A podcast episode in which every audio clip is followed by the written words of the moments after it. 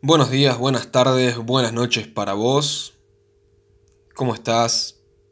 ¿Cómo viene esta semana, estos últimos 40 días de cuarentena? ¿Cómo te están tratando? ¿Cómo te estás tratando también? Uf, qué desaparecido estuve, ¿no? Como unas, no sé, tres semanas, cuatro casi. Sí, algo así. Eh, qué loco. Pero bueno, nada, acá estoy y te doy la bienvenida a este podcast llamado Pelos en la Lengua. Mi nombre es Franco, soy el anfitrión de este podcast y estoy muy contento de tenerte. El día de hoy... Ay, el día de hoy, el día de hoy. eh, Básicamente, esto no sé si va a ser un episodio, ¿no? En cuestión numérico debería ser episodio número 5. Eh, sinceramente quería hacer este podcast para contar un poco acerca de cómo estoy sintiéndome yo y, el motivo real por el cual estuve un poco ausente en esto, en el podcast. Em, y sí, eso, sinceramente esto va a ser una charla bastante cruda en el sentido de que no, tengo notas para esto, eh, no es nada planificado. Eh, y eso, eh, va a ser básicamente una actualización, se podría decir. Y bueno, un poco para conocernos en este humor de cuarentena. Nota aparte, el día de hoy voy a estar grabando tres episodios, o dos, depende de cómo me sienta. Es más probable que termine grabando dos. Pero uno de ellos va a ser sobre viajes astrales, porque me pidieron mucho que hable sobre viajes astrales. En realidad yo ya había grabado el episodio número 5, que lo había hecho un video en vez de un audio solo de podcast. Y había quedado bien, pero no tuve manera de poder subirlo, se me había borrado el archivo, no lo podía encontrar, tuve problemas con la compu y demás. Entonces dije, bueno, ¿sabes qué? No lo estoy pudiendo subir ahora, lo dejo ahí, ya está, no me hago mala sangre, total, las anotaciones acerca del podcast las, tengo. Eh, no es un tema que me sea ajeno como para ponerme a hablar, así que ni me preocupé. Dije, bueno, ya está, no me hago mala sangre por eso. Pero nada, es el próximo episodio temático a, salir, por así decirlo. Estoy ansioso por ese episodio. Em, y ahora que me pongo a pensar, también estoy ansioso por empezar a dar a conocer un poco más acerca de mí. Eh, de mis experiencias personales. Porque por ahora vengo hablando ligero sobre esos temas muy superficial. Eh, el área de viajes astrales. Eh, hay un episodio que tengo planeado que se acerca del despertar.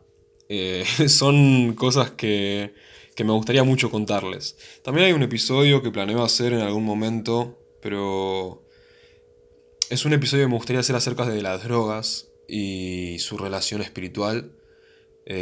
además de, bueno, de experiencias, pero para ese episodio me gustaría tener un amigo en particular y digamos que la cuarentena no me está permitiendo eso, ni tampoco tomar mates con ese amigo mientras que charlamos de experiencias psicodélicas. Pero nada, eso. Así que sin más ni menos, vamos a empezar con esta bella conversación de ahora.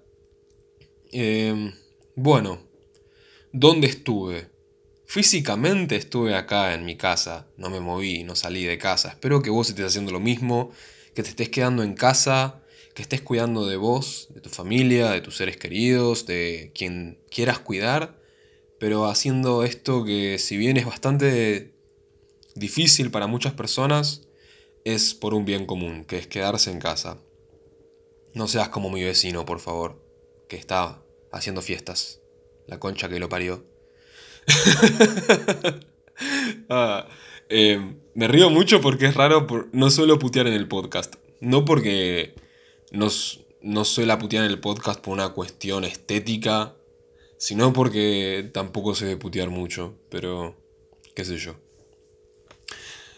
Ahora bien, dije que físicamente me encontraba en casa, em, pero estuve lidiando con lo que yo suelo llamar agujero de conejo pozo de conejo.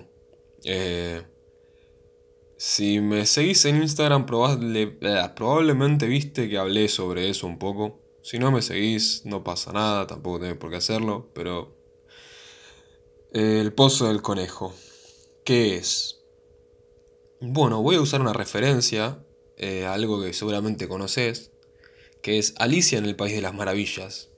¿Alguna vez viste la película o leíste el libro? Por cierto, los libros. La puta madre, qué buenos libros. Le, pasan el trapo a la película, sinceramente.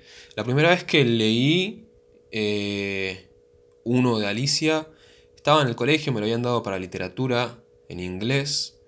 Y me gustó tanto el libro. Eh, que después empecé a leer los otros. Dato de color, ¿no? Pero es muy rico en simbolismo y el contenido en sí está narrado de una forma bastante cómica, en mi opinión. Qué sé yo. Pero bueno, nada, Alicia en el País de las Maravillas.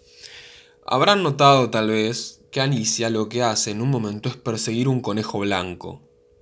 El conejo ese todo pasado de merca. en la película, la, de Disney, eh, no, la vieja, la de Walt Disney de dibujitos, que esa, uy, es un clásico, la reputa madre, qué buena película, por favor. Me están escuchando putear un montón cuando dije que no suelo putear. A eso voy a llegar en algún momento, porque justamente tiene que ver un poco con lo que me vino pasando, que es el pozo del conejo. Franco, ¿qué carajo es el pozo del conejo, chabón? Por favor, estilo. Nada, Alicia corre y corre y corre atrás de este conejo hasta que de repente se encuentra con un agujero al que por curiosa se cae. Cuestión que, nada, aparece en el País de las Maravillas. Ahora bien, en el País de las Maravillas hay un montón de simbolismos, un montón de cosas que ya sea tanto cuestiones culturales y demás, y la cuestión del tiempo y del control y de muchos esquemas con los que rompe, eso es el pozo del conejo. Es un lugar muy profundo al cual caes y te lleva a una tierra desconocida. En mi caso lo asocio mucho con el despertar. Eh, sinceramente, para aquellas personas que no sepan lo que es el despertar, eh, porque use la palabra sinceramente antes de eso, ¿no? Pero bueno, para las personas que no sepan lo que es el despertar, básicamente tiene que ver con el, despertar de la conciencia. Es, es volverse consciente de tu esencia espiritual, por así decirlo, eh, y de la existencia de algo mayor a, a lo mundano y a lo material, entre comillas. No vamos a entrar en el tema de la materia hoy, no sé si planeo hacerlo, pero bueno, nada. Este, y el pozo del conejo es eso, es un desafío a mi forma de verlo. Y nunca hay un solo pozo del conejo. Y el pozo del conejo es más profundo de lo que la imaginación llega a ver. No sé si vieron Matrix, otra película excelente, excelente, mal, fanático de Matrix. Eh, hay una escena en la cual Morfeo eh, le está contando a, a Neo que todo lo que él ve en realidad es una mentira y que el mundo es una Matrix y demás. Y le ofrece dos pastillitas locas. Y le dice, si tomás esta pastilla, te despertás, te olvidás que todo esto pasó, está todo normal, tu vida sigue como si nada. Si tomás esta otra, eh, te muestro qué tan profundo va el agujero del conejo. Y, es un poco eso. Em, en el camino espiritual, al menos en mi experiencia, básicamente es como que el universo, Dios, Tao, Alá, Jehová, como quieras decirle a esto superior que quieras nombrar de alguna manera, aunque sea innombrable, pone en el camino estos pozos del conejo que son rutas de aprendizaje profundo. Es como un curso acelerado y son golpes fuertes. El pozo del conejo no perdona. Si, si te resistís, te patea la cara y te la patea con gusto porque sabe que es para mejor. Pero Lo estoy escribiendo como si fuese algo terrible, pero no, no es algo terrible. Ahora bien, ¿por qué hablo de con una entonación tal vez preocupada al mencionarlo? Porque yo creo que el aprendizaje necesita un tiempo de maceración en, en nuestra conciencia. Y uno siempre tiene la oportunidad de elegir si quiere entrar en el pozo del conejo o si planea o prefiere esperar un poco más.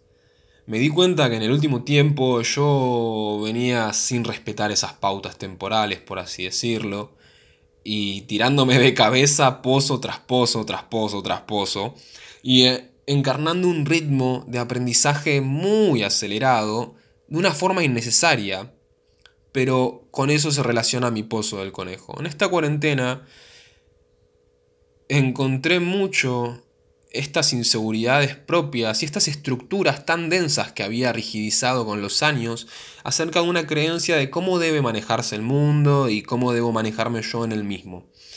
Ahora bien, lo más duro de este pozo de conejo en el cual todavía me hallo, pero saliendo poco a poco y con más tranquilidad porque hubo un momento en los últimos días, va, la última semana, no sé, hubo un momento en el que estuve un poco perdido ahí adentro y me planteé como, bueno, esto se me está yendo de control, esto, o sea, ya no estoy en control acá, eh, no estoy sabiendo soltar el control tampoco, estoy empezando a desmadrarme por la chucha. eh, y sí, empecé como a sufrir un poco la cuestión de tanta introspección y tanta sanación de trauma junta, que es dolorosa. La sanación es dolorosa, es un proceso súper arduo, súper largo y cuesta sangre, sudor y esfuerzo. Y además de todo eso, es un proceso muy valiente. Muy valiente. Eh, es algo muy digno de, de respeto para uno mismo, porque es por amor. Es por amor y de eso se trata, sanar. Y sanarte no es solo sanarte a vos, es también sanar tus vínculos y, y tu entorno y demás. Es, es algo muy simple, sinceramente. Si nada cambia y vos cambiás, todo cambia. Pero nada, me encontré cara a cara con ciertos sentimientos que tenía encerrados, no sin saber que estaban, pero sino como pateando la hora del enfrentamiento, por así decirlo. Que en realidad no es un enfrentamiento, es sino observarlos e integrarlos, es una integración, porque el enfrentamiento va a llevar a la división, dividición iba a decir, a la división, y eso no es el objetivo que tengo al menos. Quiero integrarme, no desarmarme. Aunque el proceso de sanación y de integración conllevan la destrucción total de todo esto.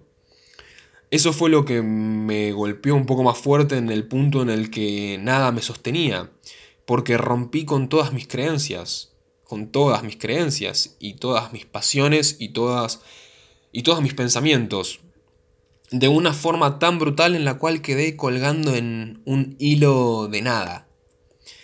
Lo interesante de la nada es que tiene potencial para todo y que eso me mantuvo bastante a flote en lo que es cierto límite de cordura, que el concepto de cordura, para ser sincero, me, choca mucho, siento que estoy fuera de esa norma y, y es gracioso, me entretiene, la verdad es que me entretiene, me, me hace sentir contento.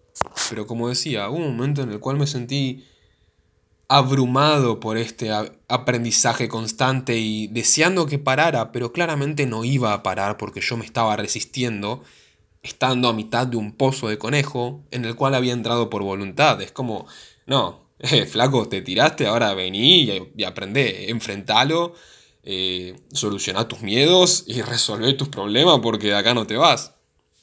Y cuanto más te resistís, peor se pone. Voy a hacer una ligera pausa para tomar un traguito de té. Tengo un té muy rico acá que no quiero desperdiciar, no quiero que se enfríe.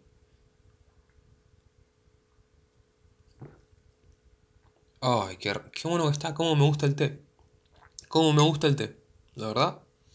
Increíble. Pero bueno, este, cuestión que la integración de estas cosas llevaron a experiencias lindas que, que me ocurrieron, particularmente ayer. Em, había una parte de mi vida la cual había cerrado muy bruscamente, eh, que tiene que ver con el proceso en el cual terminé el colegio. Y cerré esa puerta, esa etapa de mi vida de una forma brutal, por así decirlo, repentina, dejando atrás toda la gente que conocía de ese ambiente. Hoy en día no hablo con nadie del, colegio, eh, no sé qué fueron de sus vidas, hasta ayer. Cuestión que ese episodio en mi vida fue algo que durante muchos años me trajo culpa. Culpa por sentir no sé si entrar en profundidad en esto ahora, pero básicamente me sentía culpable. No quería haber dejado ese episodio así cerrado, pero ya no me sentía a gusto en ese lugar y había un montón de cosas de mí que básicamente quise hacer de cuenta que no existieron.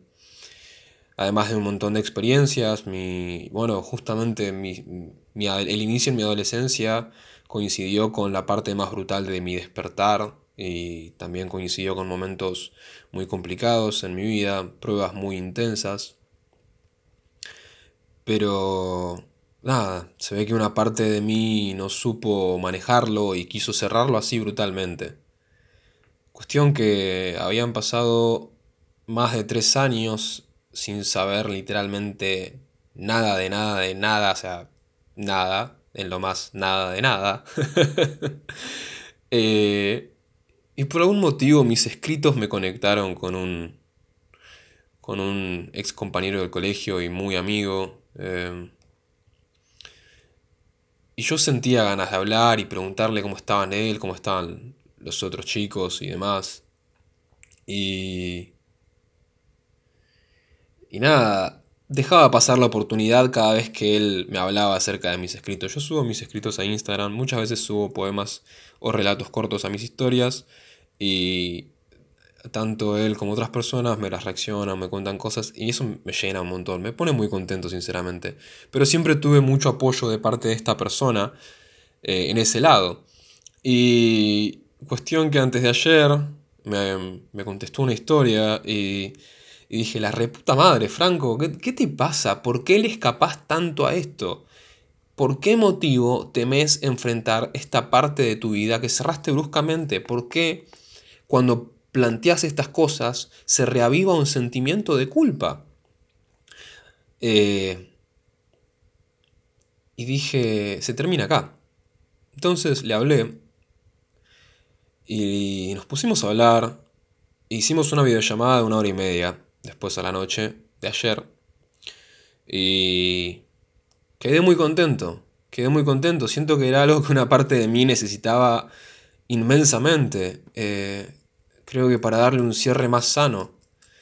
Sé que igualmente hay mucho para trabajar ahí en, ese, en esos años, al menos para mí. Pero estoy súper contento, súper contento, mal. Y, y bueno, eso viene siendo un poco mi cuarentena.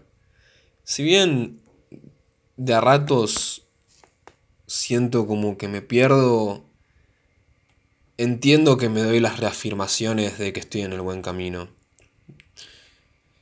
Y si bien romper todas mis creencias fue muy difícil porque tuve bastante resistencia, aunque mi resistencia duró poco, sinceramente. Hay pocas cosas a las que me resista con violencia.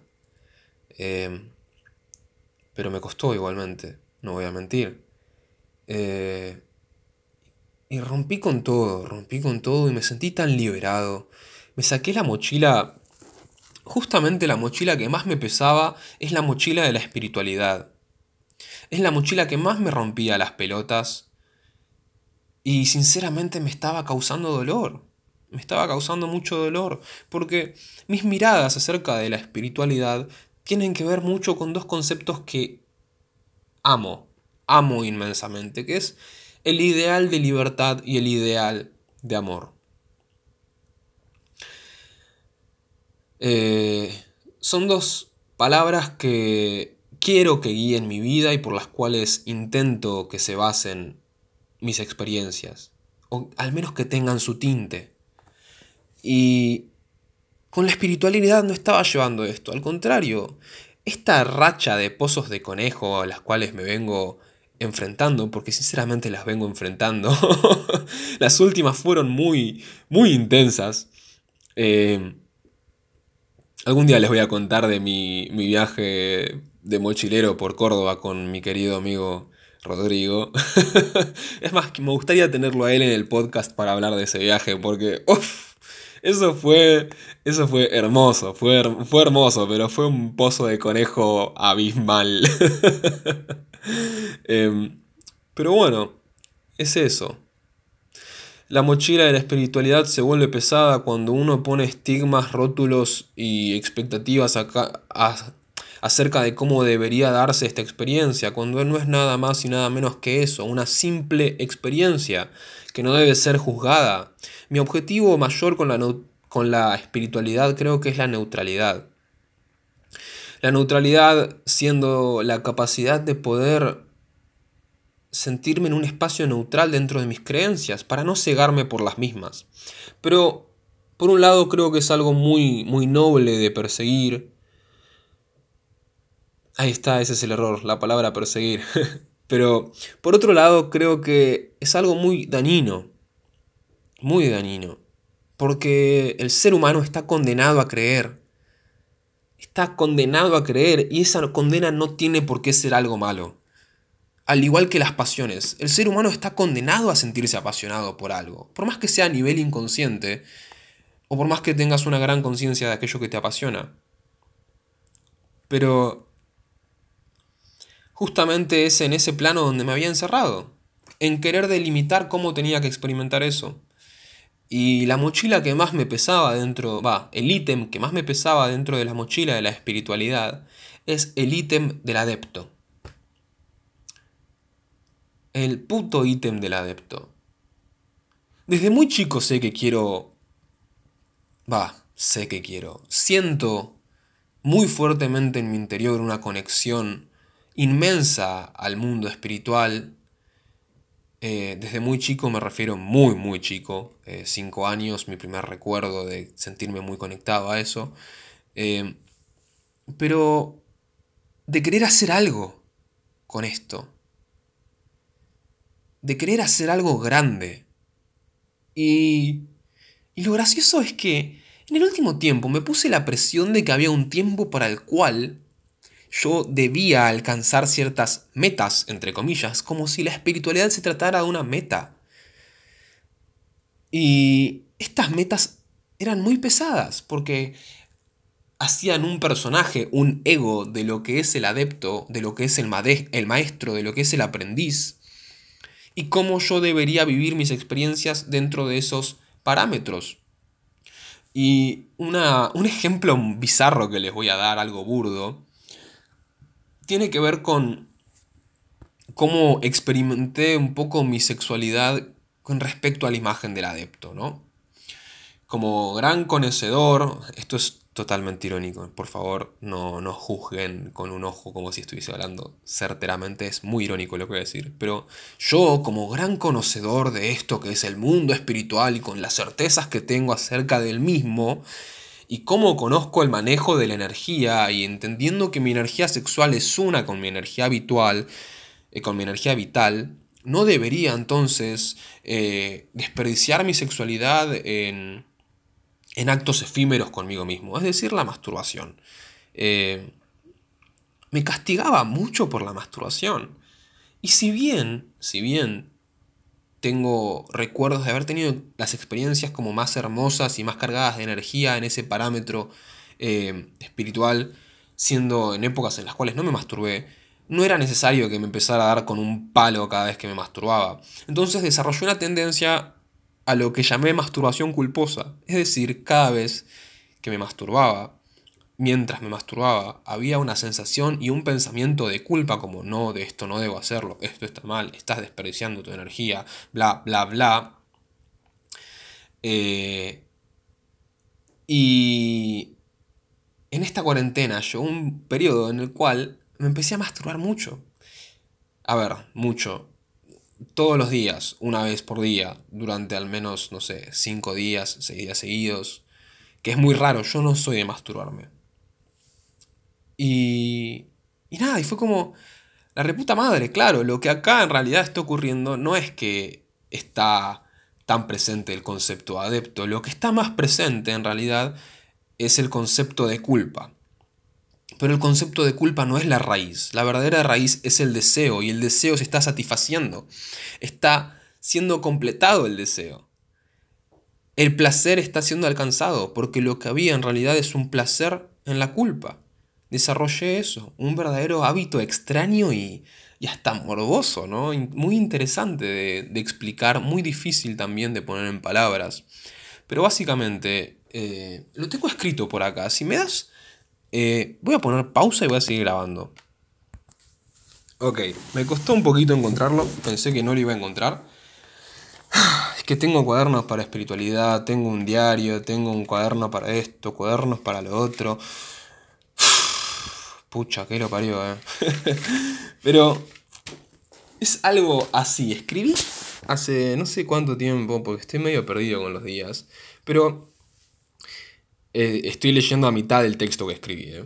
Volviendo rápidamente hacia mi masturbación culposa, tal vez sea guiada por una necesidad de sentir culpa, siendo este el verdadero motivo por el cual no controlo mi sexo, es decir, que controlo realmente mi sexo, solo que no estoy interpretando el impulso que me lleva a realizarlo. Es decir, que inconscientemente el acto está siendo realizado a voluntad y al deseo propio que conscientemente no estoy sabiendo interpretar. Esa fue mi conclusión. Siendo a su vez que es, siendo a su vez y siempre el placer el deseo. Placer en la culpa. O tal vez es tan estructurado y rígido mi pensamiento acerca de la sexualidad y cómo un adepto, entre comillas, debe llevarla, que se me dificulta disfrutar de la masturbación más primitiva e impulsiva. Frente a esto, concluyo que tal vez sea una mezcla de ambas en su justa medida, y que la culpa provenga de no cumplir con el ideal de adepto, pero manteniendo siempre con vida el deseo de alcanzarlo. Es decir, me esmeré tanto en querer alcanzar el deseo, en querer alcanzar esta imagen del adepto, que lo que hice es empezar a manifestar eso. Esto es extraño acerca de la manifestación y de los deseos que nos motivan. Siempre se manifiesta en pos de tener el deseo, algo similar a un impulso necesario para la vida, para mantener la satisfacción ligada al anhelo de cumplir el deseo, pero no de que el deseo se realice. A lo que voy con esto lo curioso de la manifestación es que, por ejemplo, en esto de como, ah, tengo que ser un adepto, brutalmente metido en eso de, ah, mi sexualidad del adepto, ah, el adepto y dele que dele con el tiki tiki y el adepto y la reputa que te parió,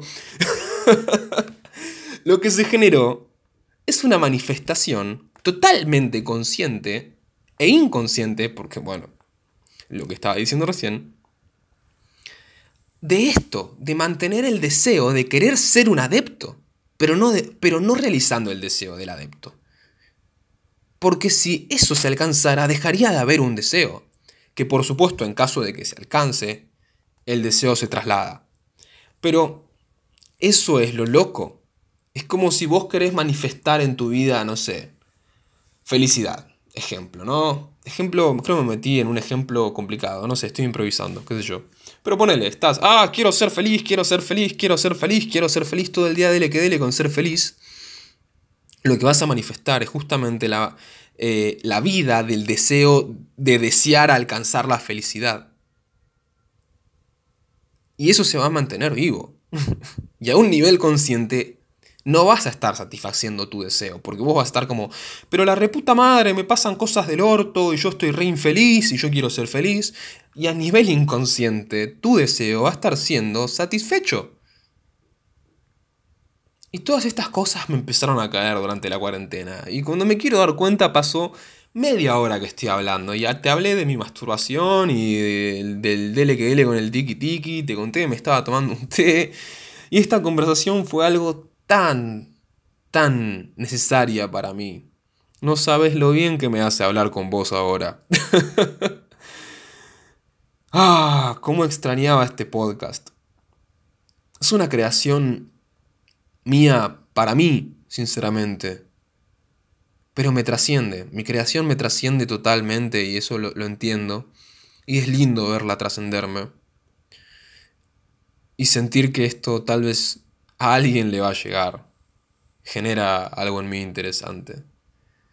Poder sentir que creo este espacio en el, en el cual puedo compartir un poco mi camino. Y es un espacio que cuanto más lo pienso, menos quiero que esté simplemente dedicado a la espiritualidad. Mismo yo me estoy encontrando en una etapa rara espiritualmente, en el sentido de que no es que no estoy experimentando la espiritualidad, sino que la estoy experimentando de otra mirada. Por ejemplo, no hago reiki hace más de una semana, no medito hace más de una semana, no estoy haciendo trabajos de respiración hace más de una semana, y todo eso. Pero estoy viviendo mi espiritualidad desde otro lado, no sé. Me siento muy bien conmigo igualmente. Lo que sí estoy haciendo para mantenerme en, en mis cabales es la terapia de frío. El agua fría, la reputa que lo parió, que bien que hace el agua fría, Wim Hof, como te amo. Si no sabes quién es Wim Hof, te recomiendo buscarlo. W-I-M espacio H-O-F. ¿Es ahí? ¿O es con H entre la I? No sé, Wim Hof. Te Búscalo, va a aparecer. Eh, The Iceman. Eh, pero nada, el frío me, hace muy bien. Hoy, por ejemplo, estuve abajo de la lluvia. La lluvia es otra cosa que me hace genial. Amo la lluvia. Y, y me metí a la pileta. Y el agua estaba helada. Y qué bien que me hace el agua fría. Pero bueno, de eso se trata. Y ahora si sos de esas personas que estás sufriendo la cuarentena, por el motivo que sea, no tenés por qué sufrirla por mis pelotudeces espirituales y filosóficas y demás, que carecen en realidad de un sentido, solo van a tener el sentido que yo quiera darle, al igual que su magnitud e importancia. Es decir, son vacías, en, en sí mismas son vacías. Pero si estás teniendo una cuarentena difícil, Solo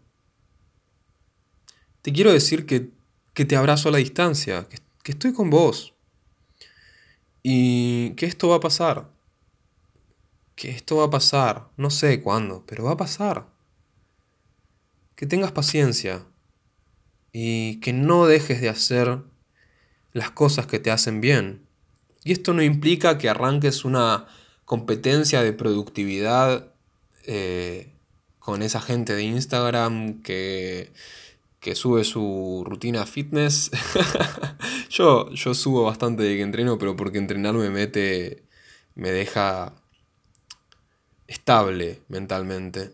Pero si querés rascarte las pelotas o los ovarios a dos manos, eh, hacelo. ¿Qué, ¿Qué carajo te importa? Hacelo que te haga bien en este tiempo que la cordura es algo tan necesaria. Cordura entre comillas, no, no me quiero meter tanto en eso, pero que tu estabilidad mental es algo tan necesaria. Tu salud mental es importante, vos importás. Entonces date ese espacio.